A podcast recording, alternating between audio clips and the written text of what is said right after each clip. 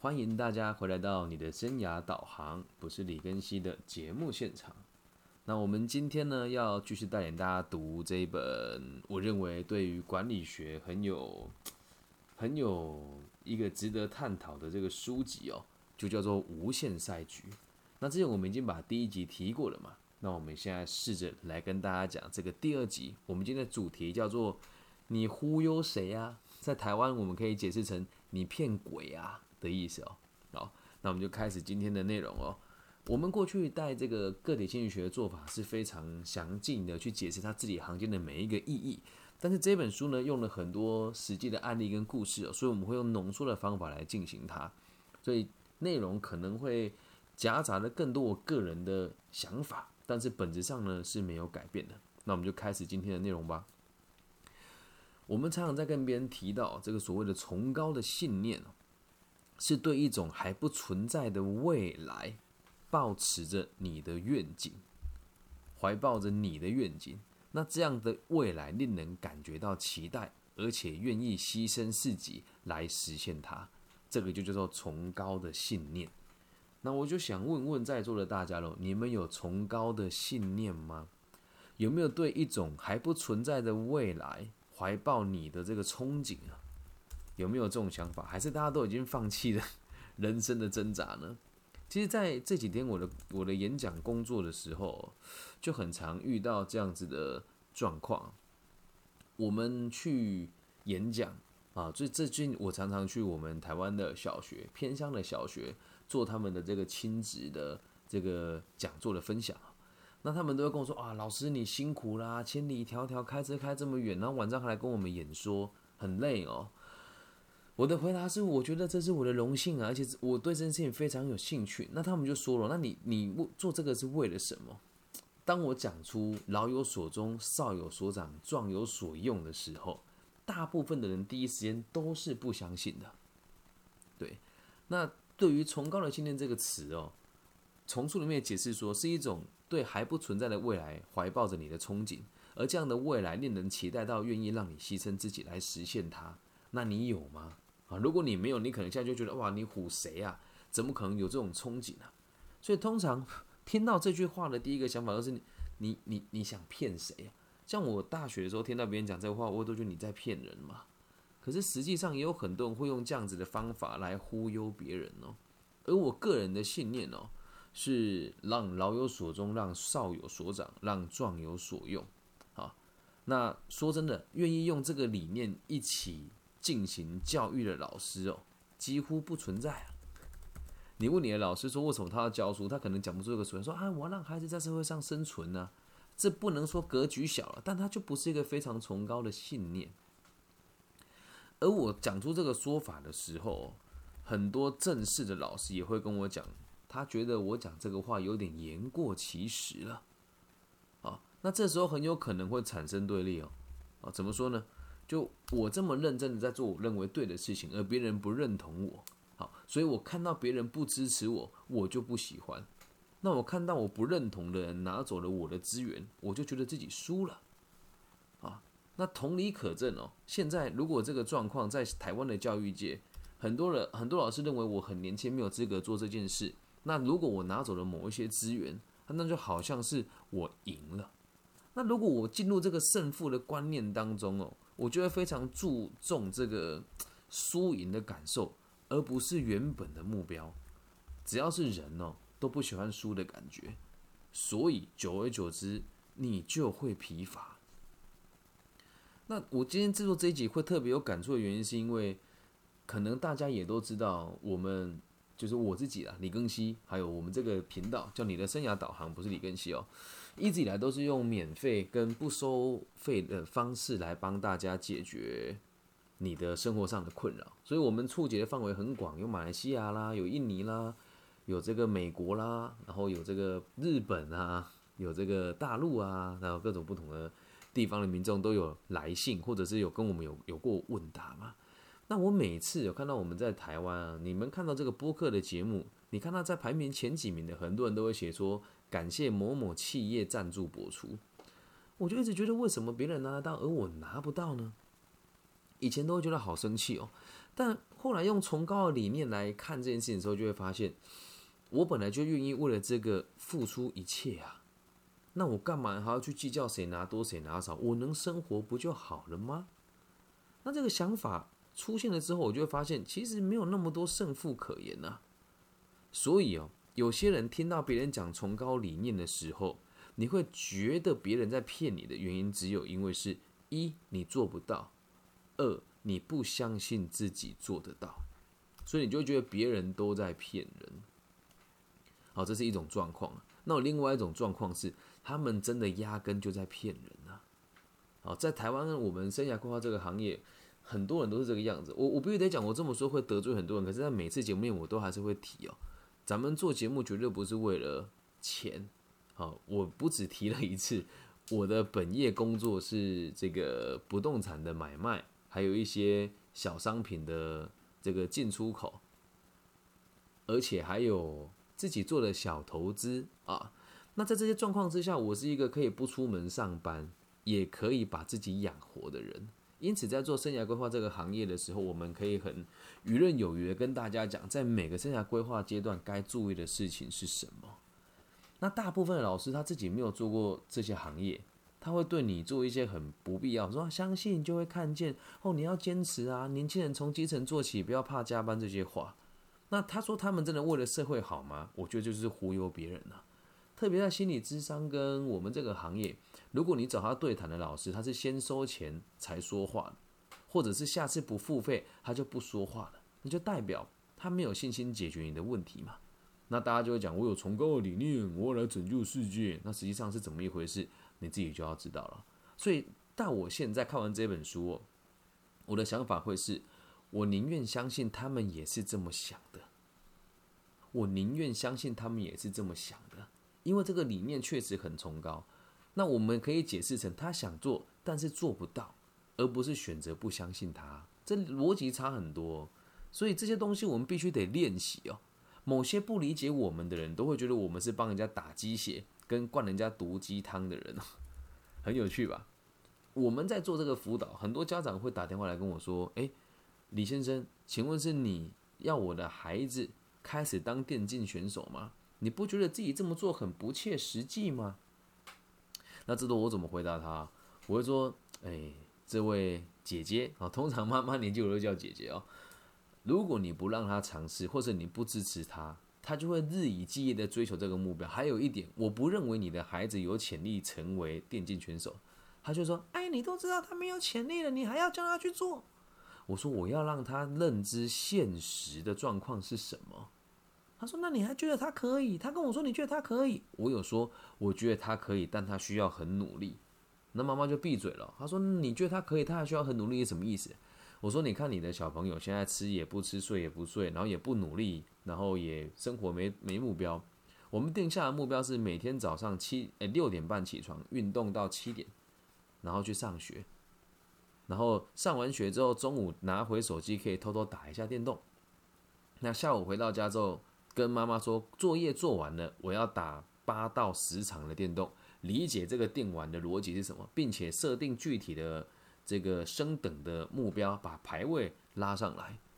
这时候讲完，他妈妈就不再觉得我在对他打鸡血，跟灌他喝毒鸡汤，而是让他有效率的认知自己的不足。所以一开始很多人都会以为说我在给别人做这种不必要的加油打气，这不是我的工作，我也不屑做这种工作。但我知道很多我们这个行业的人也会这么去对待别人。所以呢，说真的，不管你相不相信我，你都已经听到这个节目了嘛？你要不要试着被我忽悠看看呢？咱们给彼此几个月的时间哦，看看能不能理解我要讲的是什么。因为我现在说的很简单，你听的也很容易理解，但是你相信吗？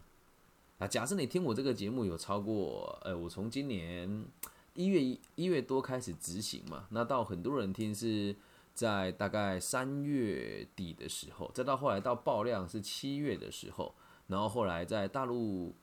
有越来越多人看我的节目，是在今年大概九月开始，我有一直坚持做这件事。那如果你是第一次接触到我这个节目的话，你可以想一想，这个人讲的话好像有点道理，但是这弯弯腔听起来又有点不切实际。你就花那个几个礼拜或几个月的时间听听我的频道。咱们这个频道理论上来讲是两天更新一次。如果你可以理解，恭喜你，你可以和我们一起去理解所谓的崇高的理念。虽然大部分看起来都觉得这是很可笑的事情了，哎，可是记住一件事哦，我这个年纪三十三岁，我如果要有崇高的理念，以前我一定要有能力可以养活我自己，所以不鼓励各路的朋友用崇高的理念。来否定掉，或是这个逃避你原本应该负责的事情。三十三岁的我不年轻了，很多年轻人会说：“我有崇高的理念，我为了这个世界的环保，我不要去上学，我要做这个非营利组织的志工。”得了吧，先把自己养活啊！所以，我们这边的崇高的理念不是要你牺牲一切哦，而是要你有能力照顾好自己以后，才去照顾别人。如果你没有能力让自己生存下去，你今天说你要去让世界更好，不要开玩笑了，你在牺牲你父母对你的期待。那接下来要跟大家分享的是书里面跟我们提到的，如何找到崇高的理念，必须有五个原则，我一个一个的分享给大家听。第一个，你要有一个非常明确的理念。以我个人来讲，我的理念就是让社会安定。让周遭的人去做他喜欢做的事情，这是我的理念。第二件事情是你要号召伙伴。如果你的理念只有你一个人来进行的话，那不叫理念，那个叫做痴人说梦，还有叫做自以为是。那什么叫做要有这个号召伙伴呢？你必须得找到更多人和你一起认同这个理念。如果没有，它就没有存在的必要。那这就有趣了。那要什么样子的目标才能够号召大家呢？现实社会当中，两种最容易做到的：第一种，money，钱；第二种，利他的目标。